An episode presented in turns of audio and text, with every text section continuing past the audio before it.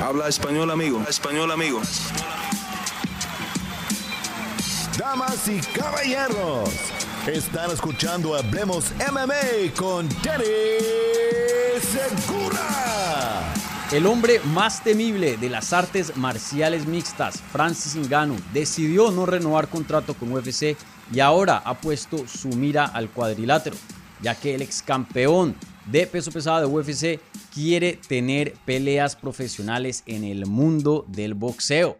¿Qué tal a todos? Mi nombre es Dani Segura, yo soy periodista para MMA Junkie y el host aquí en Hablemos MMA.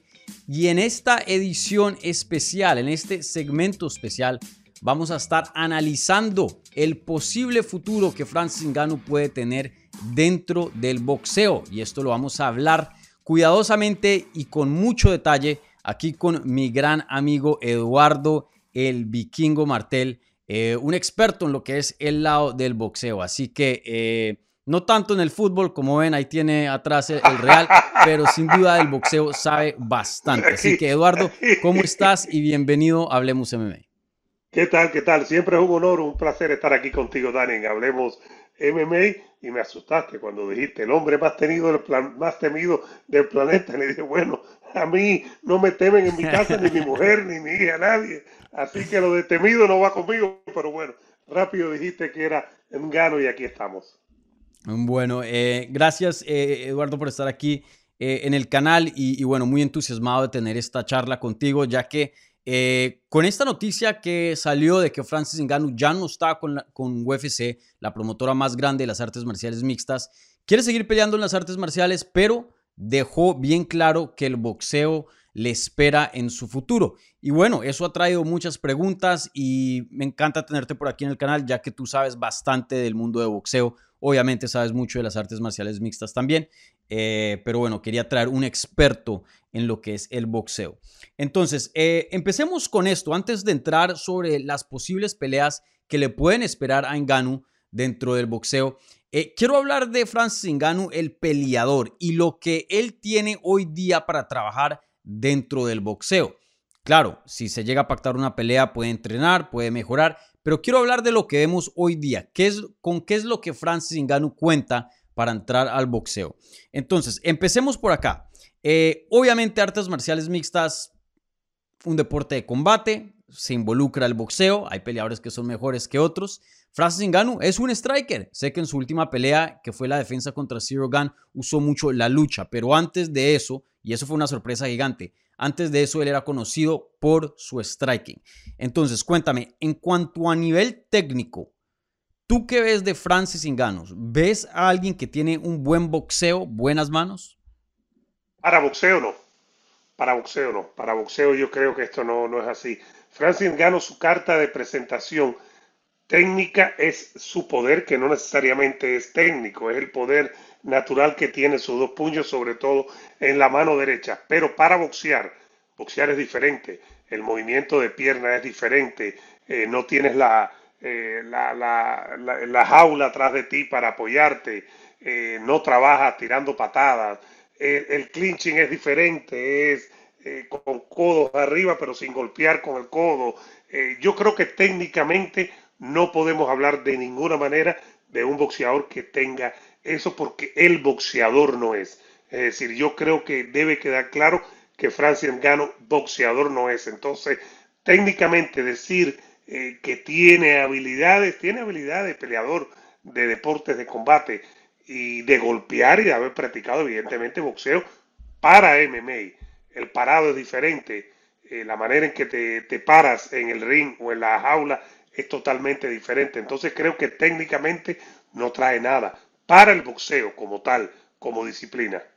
Sí, entonces, ¿qué le dirías a, personas que de pronto dicen, bueno, pero Francis Ngannou tiene eh, 20 peleas como profesional, 12 de ellas las han ganado por knockout y ninguna ha sido con rodilla, ninguna ha sido con patada, ninguna ha sido con ground and pound, todas han sido con puños.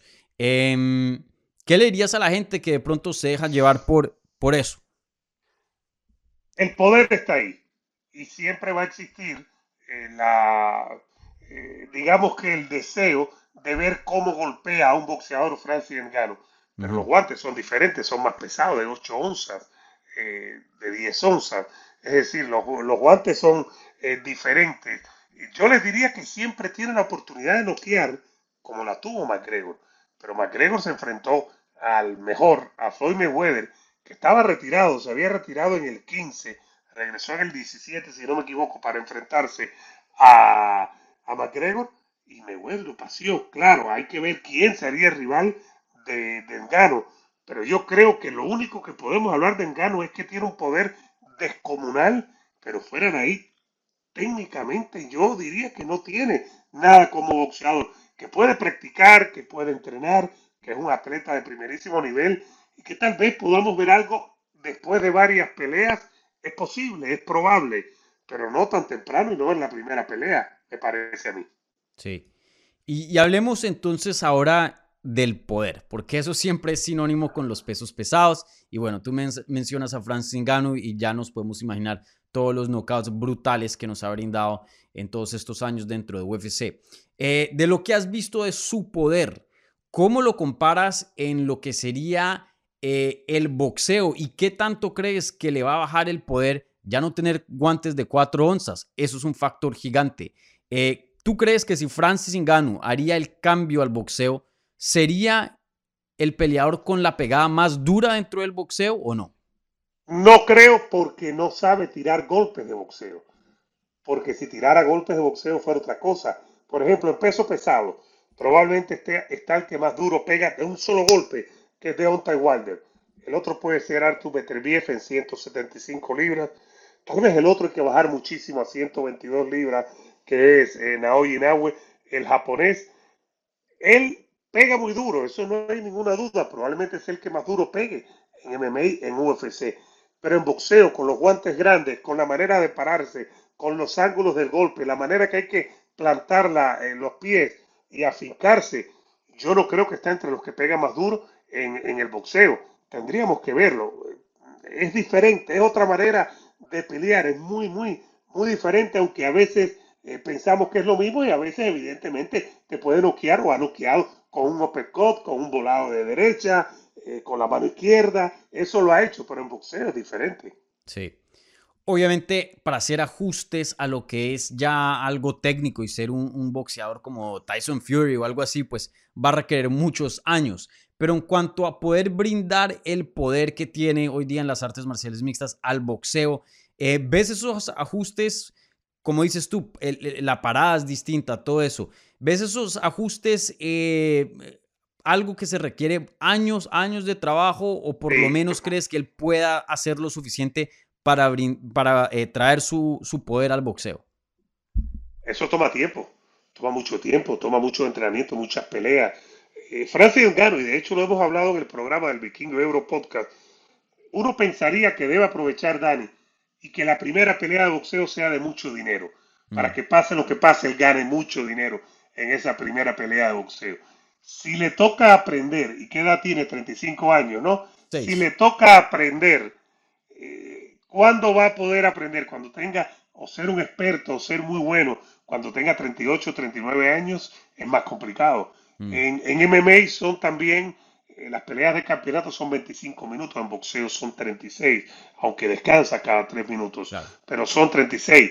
Pero yo creo que, que, que, que él tiene que ser él tendría que, que, tener una pelea rápida y una pelea donde gane mucho dinero, dos o tres peleas, vender que, que ha sido el más temido en artes marciales mixtas, que no perdió su título con nadie porque se fue, no lo perdió, nadie se lo quitó y eso es lo que vendería en las primeras peleas. Pero si va con alguien que no es de primerísimo nivel y pierde, ¿qué pasa? Tiene que ir con alguien de primerísimo nivel para justificar la parte económica que fue un factor, me parece a mí, tú tienes más detalles que yo, evidentemente, de eso, fue un factor fundamental en su separación del UFC, la parte económica. Por mucho que nos quiera decir, me parece a mí, Francis, que él quería tener su libertad y que habló por los demás, el tema sí. económico fue fundamental y fue tema de discusión antes que, de que se separara. Entonces, por eso lo que le puede tomar tiempo a él aprender va en su contra porque es lo que quiere ganar dinero. Y si pierde con boxeadores que no son los que están arriba, arriba, eso eh, le va a dejar de ganar dinero y dejaría de ser la principal figura. Sí. Y, y déjame, y, y, te juego el otro lado de, de la, de la moneda. Que, entonces, por ejemplo, Wilder, un peleador que es conocido por su poder, que dicen que no es muy técnico, ¿no? Comparado a un, Joshua o a un Fury. ¿No crees que Ngannou puede encajarse en el mismo módulo, en, la misma... Eh, en la misma figura, estilo, que, que, no es muy técnico, pero el poder es el que lo lleva a un nivel élite. A ver, Wilder comenzó a pelear como a los 17 años, algo así, mm. eh, tarde. Eh, tenía la enfermedad una, de una niña, de su hija, la primera, y se dedica a esto. Es muy tarde para ser boxeador y era básicamente pasando de la adolescencia ya, era un hombre, pero, pero era tarde, aunque era joven comparado con los 35 años de engano. Y eso se nota a la hora de pelear, que Wilder no fue boxeador de niño, que Wilder no tiene técnica de boxeador de niño, de que sabe, claro, Wilder sabe tirar todos los golpes, pega muy duro, a todo el mundo básicamente ha noqueado, y de qué manera viene de un nocao brutal con Elenius hace algunos meses, yendo hacia atrás, yo no creo que tenga tiempo en gano de llegar a esta modalidad tipo Wilder, porque si comparamos con Wilder, que comenzó a los 17 años, representó a Estados Unidos eh, en Juegos Olímpicos, pero lleva peleando y también tiene ahora que más de 35 años, 35 años. es un hombre ahí similar con la edad de, de, de Engano y no ha aprendido, no es técnico. Lo que mm. pasa es que tiene un poder brutal, pero Wilder sabe tirar un jab, sabe tirar un uppercut, sabe tirar un recto, sabe tirar un volado. Rectos y volados de Wilder de derecha son descomunales y brutales. Engano no tiene eso. Entonces yo creo que ahí es difícil, no es tan sencillo como, como uno podría pensar. Sí. Bueno, ahora eh, quiero pasar la página ya que hablamos de, de y, lo que tú esperas y, lo que ves de él técnicamente hoy día. Eh, quiero hablar sobre las posibilidades. Obviamente tiene un mundo de posibilidades ya que pues eh, hay muchos pesos pesados allá afuera, pero quiero enfocarme en tres. ¿Por qué? Porque esos son los tres que él mencionó que él le gustaría pelear. Entonces para la gente que luego me diga, no, que Uzi, que este, el otro. Ingano solo dijo tres y solo le importan tres. Entonces Em, por temas de, esta conversación, estos nombres son los que importan. Entonces, ¿cuáles nombres mencionó? Mencionó Tyson Fury como la primera opción. Mencionó Anthony Joshua. Y casi que no iba a mencionar Wilder, pero cuando se lo mencionaron a él, él dijo sí, él también es una opción. Entonces, esos son los tres nombres que él mencionó. Fácilmente los tres más grandes de, peso pesado. O, meterías ahí a Yusek. No estoy hablando de, de, a, estoy hablando de fama. Uzi con Fury arriba y después estarían Joshua y Wilder y los demás. Joe Joyce, por ejemplo, otro Pero en cuanto a fama, ¿Usyk es más famoso que Joshua y no, que Wilder? No, no, no, no, no, no, no, no, no, no, no, no. Que Wilder, Wilder en Estados Unidos, no, pero no, Usyk no es un, boxeador mediático. Es, es junto a Fury el mejor en la en peso pesado, pero es fama, no, fama está, esos tres son los más los que más fama tienen, evidentemente. En cuanto a estos tres nombres, em, si los puedes rankear, ¿cuál de estos tres? Empecemos con el, número tres y luego vamos al número uno. Y si nos puedes dar una breve explicación por qué le haces ese ranking. Eh, de estos tres nombres, ¿cuál es el que menos te interesa para una pelea de engaño? Los tres me interesan. Es decir, claro. quererlos ver en los tres me interesan. Es decir, no es que, esté, que esté desechando yo a uno. Eh, yo creo que Joshua es el tercero, es decir, de abajo hacia arriba. porque Joshua, Joshua demostró contra Andy Ruiz y contra Usyk que tiene cierta inhabilidad a la hora de, de, tomar los golpes, que no le gusta, que no le gusta, que no le gusta en la revancha con, con Andy Ruiz hace un par de años, cuando haya sido, eh, sencillamente se dedicó a tirar jab y a ganarle, no intercambió, lo había noqueado Andy Ruiz en la primera pelea. En las dos con Usyk, en la primera sobre todo no tuvo sentido de urgencia y en la segunda lo intentó y en algún momento parecía que le había hecho daño a Usyk al final de la pelea en el asalto número 9 o 10 y al asalto siguiente vino Usyk y lo ninguneó, lo bailó, lo sonó siendo el más chiquito el más pequeño en el ring. Ese es el que menos me interesa. El segundo sería Wilder porque sería poder contra poder, poder brutal.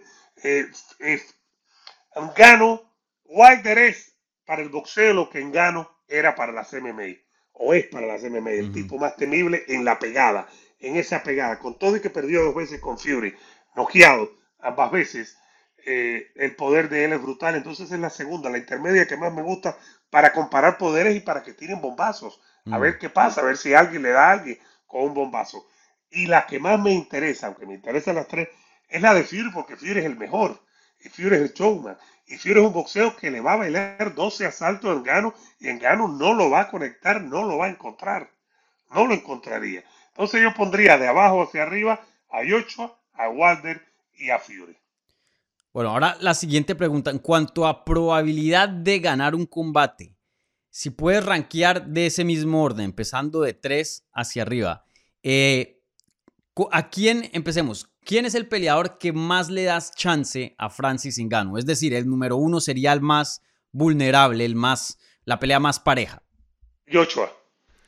Joshua por el tema de la mandíbula y, y- y esa duda que siempre tiene de entrar a los intercambios. O sea, ese es el número uno. Entonces empieza, el, el 3 El, sería el que más chance le, el que más chance le doy eh, a Engano, ¿no? Sí, sí, dijiste que empezara con el que más chance, con Joshua. Ah. Le veo un poco chance en Gano, fíjate. Pero si tenemos que ponerlo como tú me exiges aquí, me pones el puñal en el pecho ahora y me está ahí y yo sangrando aquí, eh, Joshua, por esa, esa reticencia de Anthony Joshua de intercambiar y de ser el hombre más grande en el ring, eh, por ahí lo vería, sin darle muchas posibilidades en Gano.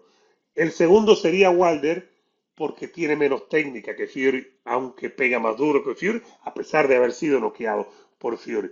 Y con el que menos chance le veo menos vulner- vulnerabilidad es con, con Fury, porque Fury es un artista, es un bailador, es un hombre que se va a mover y lo va a conectar. A ver, Gano no está acostumbrado a tener gente más alta que él en el octágono, no está acostumbrado, ni siquiera eh, los más altos, son a- a Fury es como 6'9". Eh, eh, Joshua es como 6, 6'6", 6'5". En el caso de Wilder es 6'7". Imagina tú, tienes que mirar hacia arriba. Pero creo que con Fury no tiene chance ninguno. Siempre está el chance de un golpe en cualquier deporte de combate, de una patada, de un codazo. En el tema del boxeo, de un piñazo. Pero con Fury no le veo prácticamente chance. Por mucho que me quiera emocionar, que vamos a ver la pelea si se da y la vamos a disfrutar en un espectáculo, pero no le veo chance porque no veo cómo va a golpear a Fury. Fury se le mueve por el ring, lo maneja con sus brazos largos y lo va a bailar, literalmente. Ahora, ¿cuál sería la pelea, el show más grande, la pelea más grande? Uno siendo la más grande, tres la menos entre estas tres. Y tener en cuenta que todas uh, serían grandes, ¿no? Pero en tu opinión, ¿cuál, vendería más? Est- Estoy muy parejo con los rankings hoy, no me estoy, estoy tratando de no contradecirme. Fury, Fury porque es el mejor y es el showman y viene de meter eh, que en el Millennium Stadium en, en diciembre pasado que metió 60 mil personas. En Wembley anteriormente metió otras 90 90.000, mil personas Mm. y tuvieron que abrir más taquillas porque había más gente pidiendo tickets. Una locura. Es el showman. Fury sería el showman, es el número uno. El 2 Wilder sería una gran pelea en Estados Unidos. Ahí tengo dudas con Joshua, porque creo que con Joshua en el Reino Unido, con, contra Engano, tal vez e- e- equiparía a Wilder en Estados Unidos. No sé si Estados Unidos quiere tener este tipo de pelea. Yo sí sé, que- ¿por qué? Porque Joshua mete más gente que, que Wilder en las arenas. Joshua llena arenas en el Reino Unido, en Inglaterra sobre todo. Eh, Wilder no necesariamente llena Mm. eh, arenas. Viene de pelear en, en, en el Barclays Center la última vez con el Enius y no necesariamente llenó la, el, el Barclays Center en Brooklyn. Entonces, creo que por ahí eh, va la cosa, pero tal vez movería, fíjate, creo que el nivel de interés Joshua por el tema de ser inglés, de ser británico, superaría a Wilder. Fíjate, ahí cambio, ahí me, para no contradecirme, Fury, Joshua y Wilder. Bueno, eh, y otra cosa que te quería preguntar, ya fuera de estos tres nombres, estos son los que le interesa a Francis Ngannou, pero supongamos que hoy día te llama el equipo de Francis Ngannou y te dice, eh, Vikingo, necesitamos tu, tu, tu sabiduría acá, necesitamos tu consejo. ¿Hay algún otro nombre fuera de esos tres que te interese a ti ver? Es decir, hay muchos, ¿no? Eh, pues hablamos de Yusik ahorita, Andy Ruiz por ahí. Eh, ¿Qué otro nombre en el peso pesado tú crees que Engano debería considerar para una, una posible pelea?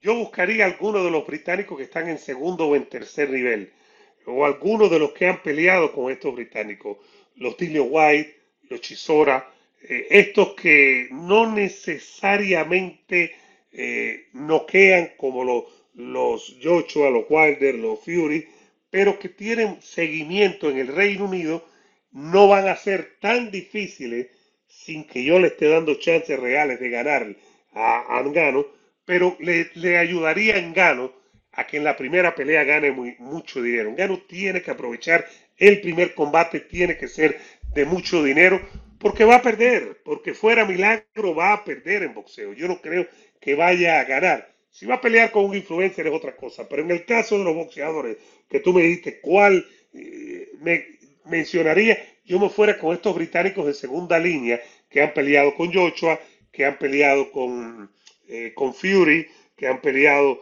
eh, en el Reino Unido, que traen gente y que se, pondría, se podría vender el evento. Por ahí estaría la cosa y que a duras penas están entre los 10 primeros, porque yo no creo que le gane a ninguno de los 20 mejores pesados que hay en el planeta, mucho menos a los, a los primeros 10, los que estén en el ranking, los Joe Joyce, eh, Fran Sánchez, el cubano con quien hablamos en el Vikingo y Ebro Podcast, Joseph Parker, eh, Andy Ruiz, el mexicano, por ejemplo, a ninguno de esos ni de cerca le gana. Entonces, eh, en gano, yo iría con alguno de los que están en un nivel bajo, pero que se, le significaría un gran evento y mucho dinero, sobre todo en el Reino Unido.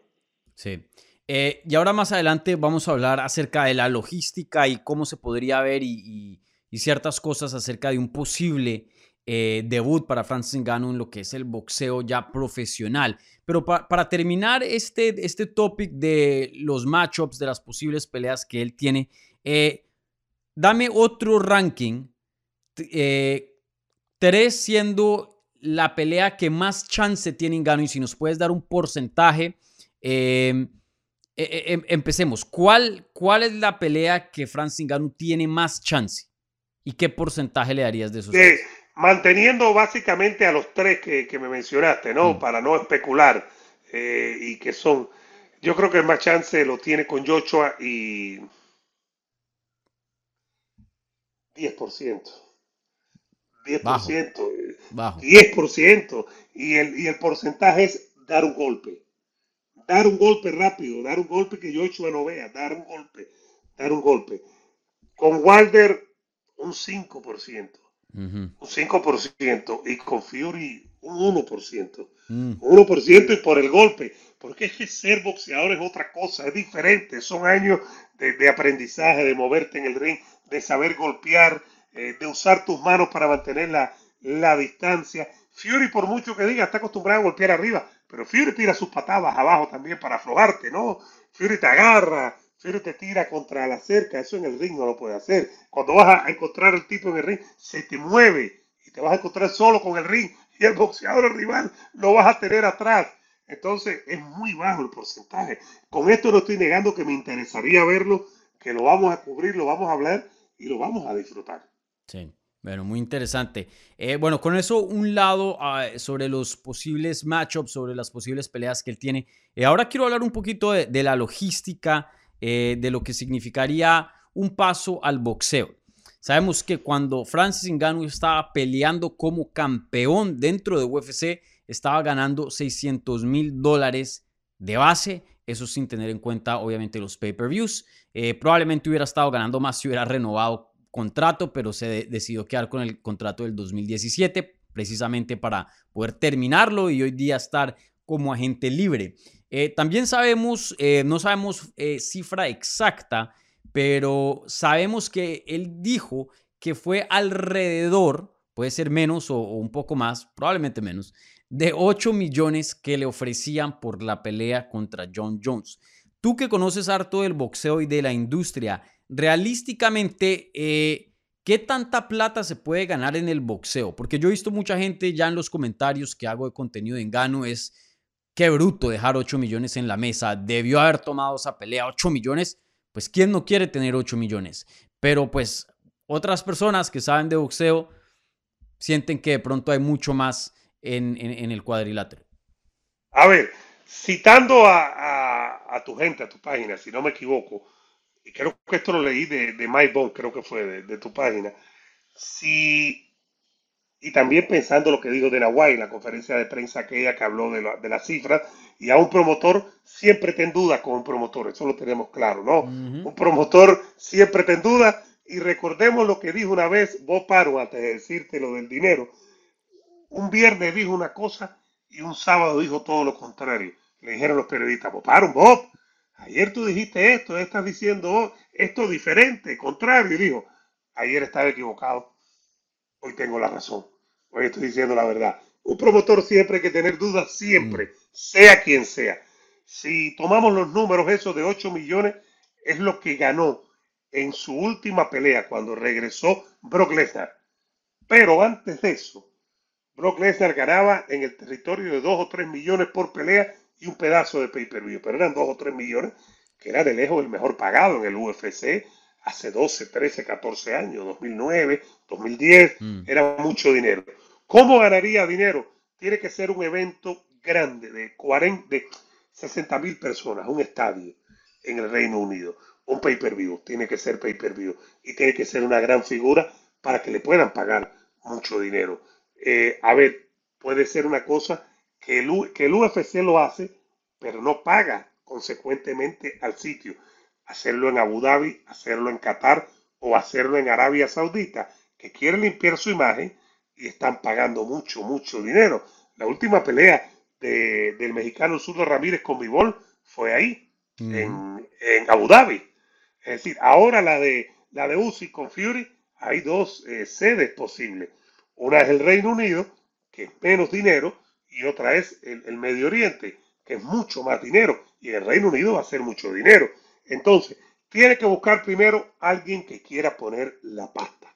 Que diga, yo quiero el evento independientemente de cuánto venda y de cuánto le vaya a pagar a ustedes. ¿Qué significa eso? Que para pagarle esa cantidad de dinero que él está buscando, probablemente, si no es una gran figura, tiene que estar dispuesto el organizador a perder dinero y que no le moleste.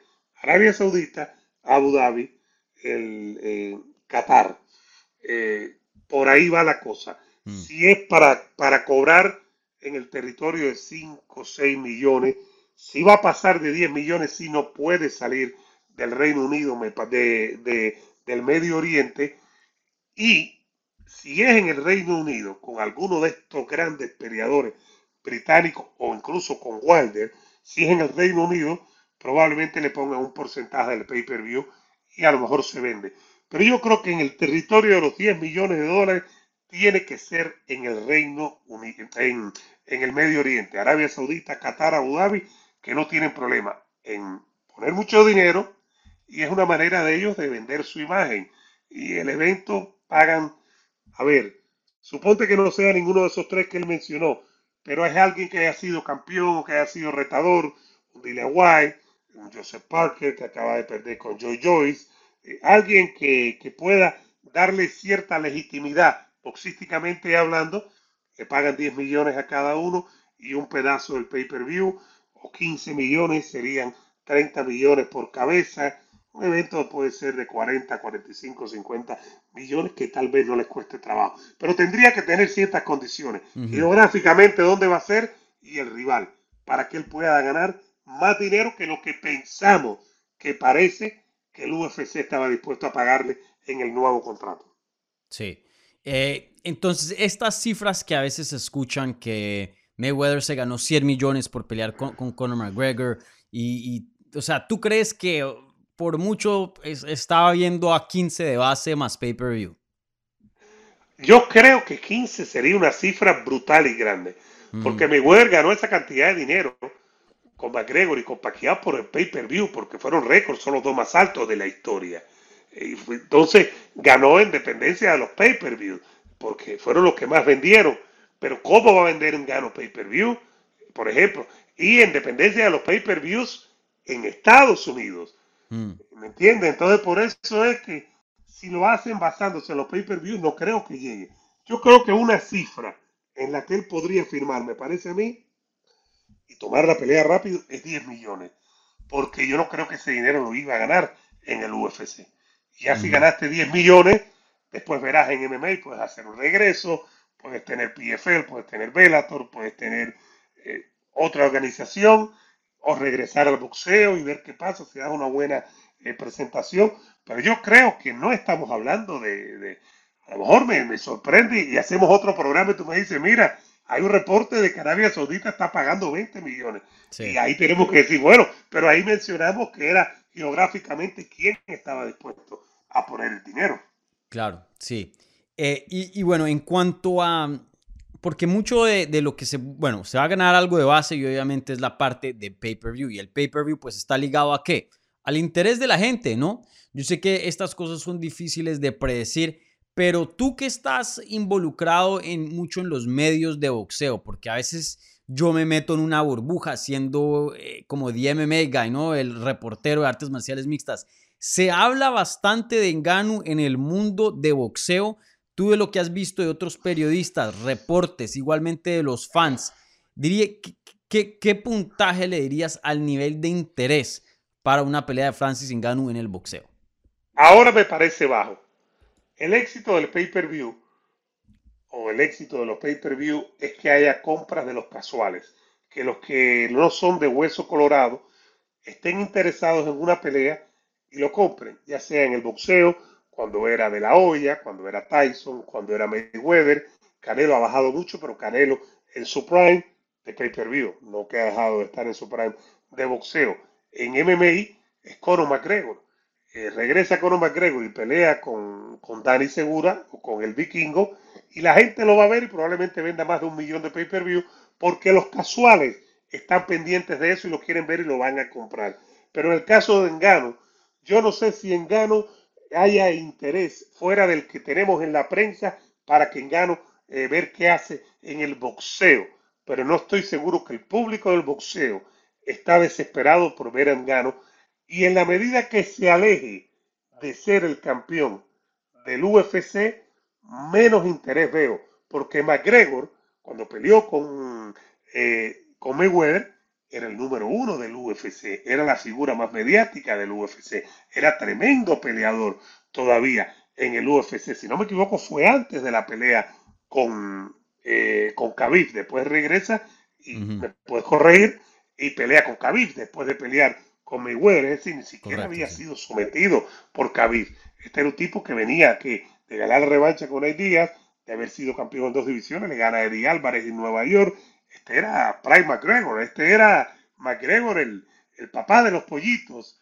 Eh, en la medida que Engano se aleje de su legado, de su campeonato y su reinado pesado en el UFC, creo que va a haber menos interés. No sé ahora mismo si el interés puede ser mediano o alto. No estoy seguro porque no veo en boxeo que la gente esté hablando, que la gente esté comentando, que la gente esté pendiente. Creo que para que se encienda tendría que ser con un gran peleador de boxeo, con un gran campeón, con un Fury, eh, un Wilder, un Joshua, un Andy Ruiz, por ejemplo, mexicano, algo así. Pero no lo veo ahora alto, no me parece que sea alto en este preciso instante. Sí. Yo sé que esta pregunta que viene eh, también es difícil de contestar, pero mira, en el 2017, cuando Mayweather peleó contra Conor McGregor, el mundo se detuvo, ¿no? Sí hicieron 4.3 millones de pay-per-view buys. ¿Tú qué crees que hace? Pongamos la pelea más grande, ¿no? La de Tyson Fury. ¿Qué crees que haría una pelea entre Tyson Fury y Ganu? Rueda de prensa en Los Ángeles, en Nueva York, eh, en las ciudades más grandes, eh, careos buenos, Tyson Fury haciendo su, su trabajo, Ganu también haciendo su parte. Eh, ¿Qué crees realísticamente que es posible en cuanto a pay-per-view buys para una pelea entre Ngannou y Tyson Fury? Las tres peleas de, de Fury con Ngannou, si no me equivoco, y el otro día lo hablaba en el programa con, con Wilder. con Wilder, perdón, de Wilder, de Fury mm. con Wilder, fueron 500 mil, 800 mil y 600 mil. En Estados Unidos el pay-per-view con un Wilder que venía de noquear a todo el mundo Eh, la, en la segunda venía de empatar la primera, había más interés, se había parado en el asalto 12 Fury cuando parecía que estaba zombie, sí. noqueado, e ido, ¿te acuerdas? Estaba zombie, se paró, terminó la pelea y empataron. Había más Así es el vikingo segunda. después de, de- de- de destrozar ahí los restaurantes de calle 8, ¿cierto? Con el cafecito Exact- cubano. eh, eh, exactamente, Real Café ahí cuando nos tomamos la colada. Bueno, eh, la segunda pelea fue la que más vendió y fue 800, poco más de 800 mil. Hmm. La tercera que venía de haber sido una tremenda pelea, la segunda en el sentido de la paliza que le dio eh, Fury a Wilder, vendió 600 mil. ¿Cómo voy yo a pensar que Engano, que no es McGregor, a la hora de vender, que Engano va a llevar a Fury a un millón de pay-per-views? Yo pondría como tope un millón de pay-per-view. Canelo viene de sus últimas dos peleas, siendo el número uno de pay-per-view en Estados Unidos, de hacer menos de 600 mil, 500 mil algo y 500 mil algo. Canelo, que es el que más vende. Entonces yo tengo duda de que vayan a llegar a un millón de pay-per-view, Dani. Yo tengo dudas serias, porque el pay-per-view como evento ha ido desapareciendo, porque los jóvenes no compran pay-per-view. Los jóvenes como tú, por ejemplo, tú, generacionales, ustedes son de links y de, y de No, yo sí compro, por favor, por favor. Es porque trabajas, porque trabajas y Mm. tienes que comprarlo. Pero los jóvenes, ustedes son, o más jóvenes, más jóvenes que tú, son de aplicaciones, son de links. Sin no duda la industria de pay-per-view. ha cambiado muchísimo. Ha cambiado, eh, como no, para empezar, no compran televisores. Yo fui a Sí. comprar un televisor porque el de mi estudio en mi casa se, se rompió después de siete años. Un televisor de 55 pulgadas, de una marca espectacular de eso, de 55 pulgadas, que 55 pulgadas antes era un televisor de la sala, Sí, sí, claro. 298 dólares. Porque Sí, los ya- jóvenes ya- no ya compran. tecnología, sí, no, ya todos, antes eso era uf, carísimo, miles de dólares. Ya se han hecho mucho es más esto. baratos. Pero Ahora oye, es esto, mira el teléfono. déjame y, y, y, y- y hago, como se dice en inglés, devil's advocate. Juego de- del otro lado. Inganu, yo me atrevería a decir que es una estrella mundialmente, incluso solo en Estados Unidos, por más de que no sea de Estados Unidos, más grande que Wilder, pienso yo. Ahora mismo estoy viendo el Instagram, obviamente esta métrica no es la mejor métrica para, em, para eh, cerciorarse de esto, pero Inganu tiene 4.2 millones de seguidores en Instagram, que es probablemente la aplicación más usada del mundo, y Wilder nomás eh, 2.7. Y en mi opinión, si haces un poll y le preguntas a la gente de la calle, probablemente las personas conocen más de Francis Ngannou que de Deontay Wilder. Sí, sí, y a nivel mundial, sí, a nivel mundial, claro.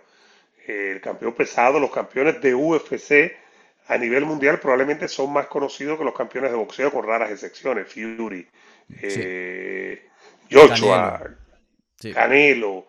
Y cuidado, tal vez Inoue, por ejemplo, Inoue. Eh, no hay muchos que sean globales, boxísticamente hablando. No hay muchos. No estamos en épocas de campeones globales. Los de UFC son mucho menos y es la organización líder, es una sola. No es cuatro campeones, cuatro organizaciones de boxeo. O, o a veces son unificados. Pero sí, yo creo que los campeones de UFC son más globales por naturaleza que, que los campeones de boxeo. Ahí sí estoy con quien gano es más global que Wilder, Sí. que Wilder por lo menos.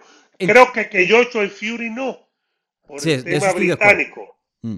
Pero entonces, ¿no dirías que un pay-per-view entre Tyson Fury y Francis Ngannou, el campeón de peso pesado de UFC, porque nadie le quitó el cinturón, invicto varios años, seis victorias consecutivas, su primera pelea de boxeo, ¿no crees que una pelea de ese tamaño sería más grande que cualquiera de las tres que escojas que de las que Fury tuvo con Wilder? Sí, porque, a ver, creo que no sería más grande que Fury y Joshua con todos los y las derrotas de Joshua. Porque Joshua y Fury en el Reino Unido es un evento Pero bueno, e- e- esa no se ha dado. Sabemos lo- los pay-per-view buys de de Wilder Wilder con Fury, ¿No crees que llegaría al millón? Si, si, si la una Lo hizo pondría 800 de mil. tope, como te dije en la pregunta, en la respuesta que, que te di a la pregunta anterior. Lo pondría de tope sobre un millón en Estados Unidos. Vamos a tomar en cuenta que ser estrella glo- global no significa que seas estrella en Estados Unidos. Esto es un mercado diferente, esto es un mercado eh, con ciertas características muy americanas y está claro que el pay-per-view con todo y que después el promotor te dice no porque vendimos en el Reino Unido y vendimos en Europa y vendimos en Asia. No, no. El pay-per-view para que sea exitoso, Dani Segura, se tiene que vender en Estados Unidos.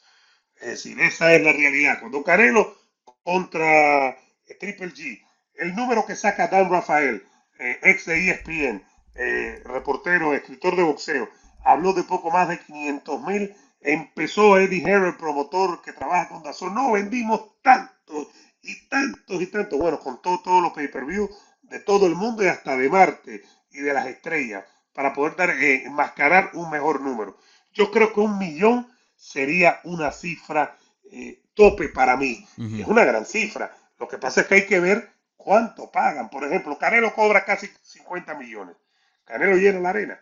La arena, sin duda alguna, Canelo es una arena de, de 15 millones, digamos. Entre 10 y 15 millones por llenarla.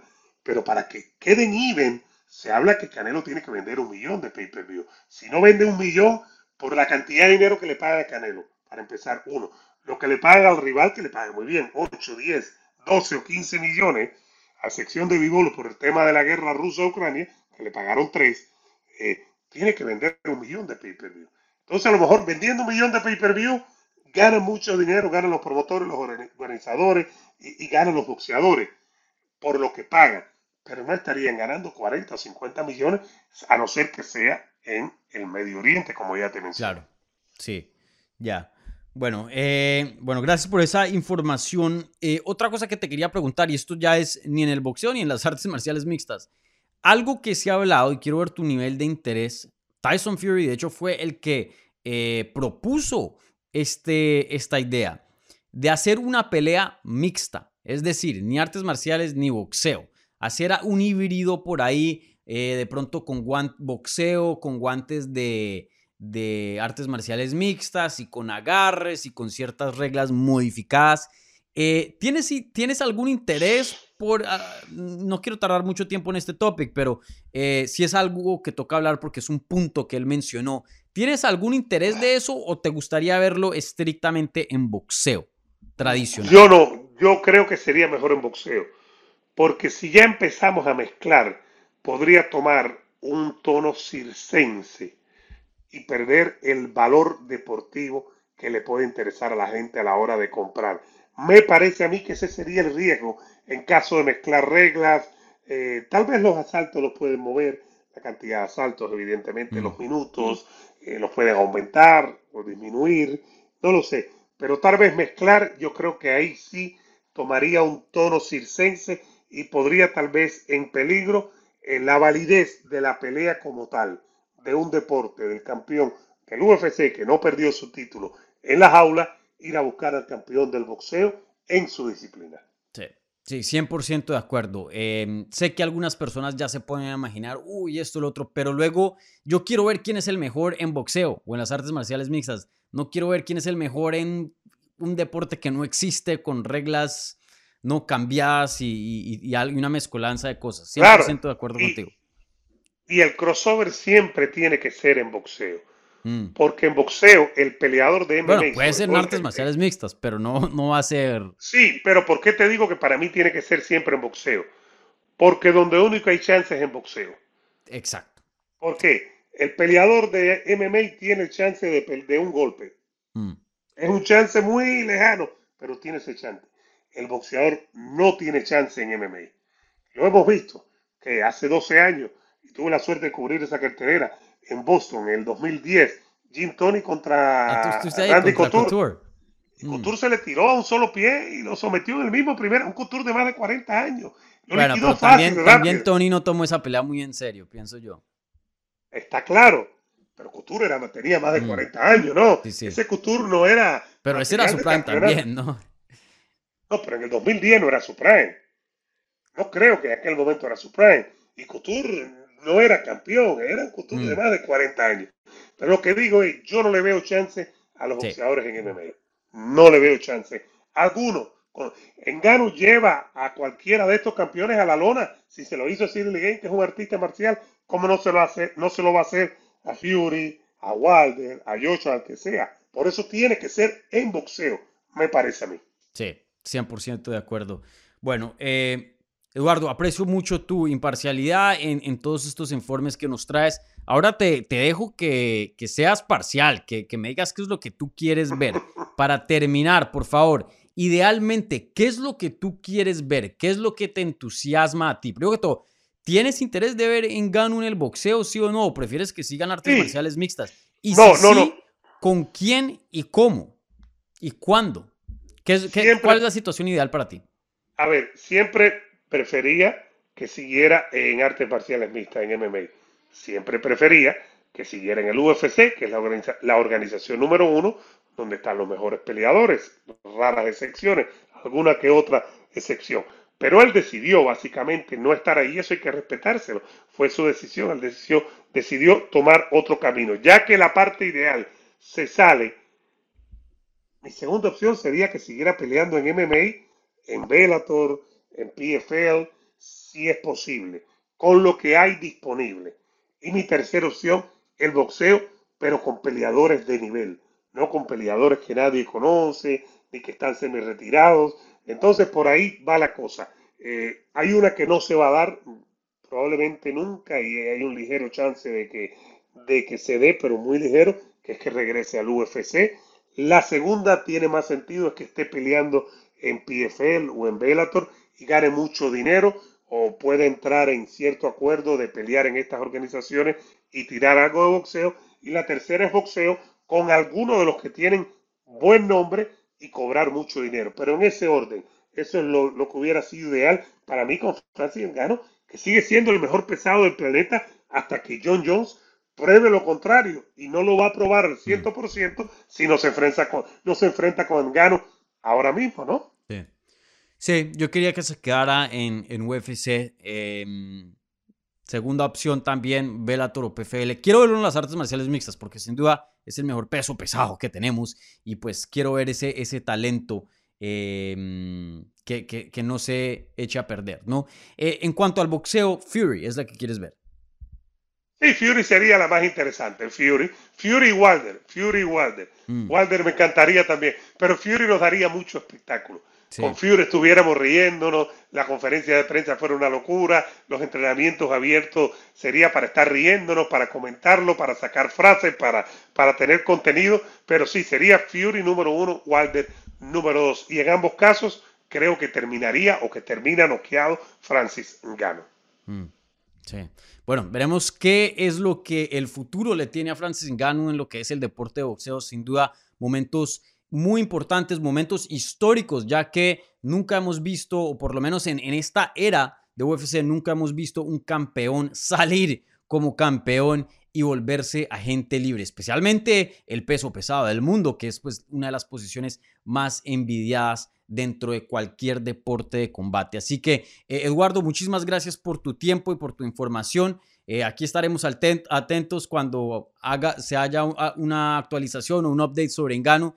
Eh, seguro te pasarás por aquí en el canal. Eh, si me aceptas la invitación, ¿no? Eh, Con mucho gusto. para hablar sobre todo lo sucedido. Con mucho gusto, tú sabes que tú eres amigo, tú eres familia, cuando quieras estamos aquí, estamos pendientes y vamos a ver qué es lo que pasa. Ojalá y sea pronto para poder tener contenido y para poder disfrutarlo, ¿no? Sí, 100%. Bueno, gente, déjenme saber en los comentarios qué es lo que piensan de una posible pelea entre Francis Ngannou y Tyson Fury. No solo eso, pero eh, su, su querer de ir a lo que es el boxeo, ya que él se puede quedar cómodamente en las artes marciales mixtas y seguir dominando. Así que eh, déjenme saber en los comentarios. Igualmente, como siempre, denle un like al video y si les gustó, suscríbanse aquí en Hablemos MMA para obtener más contenido sobre las artes marciales mixtas.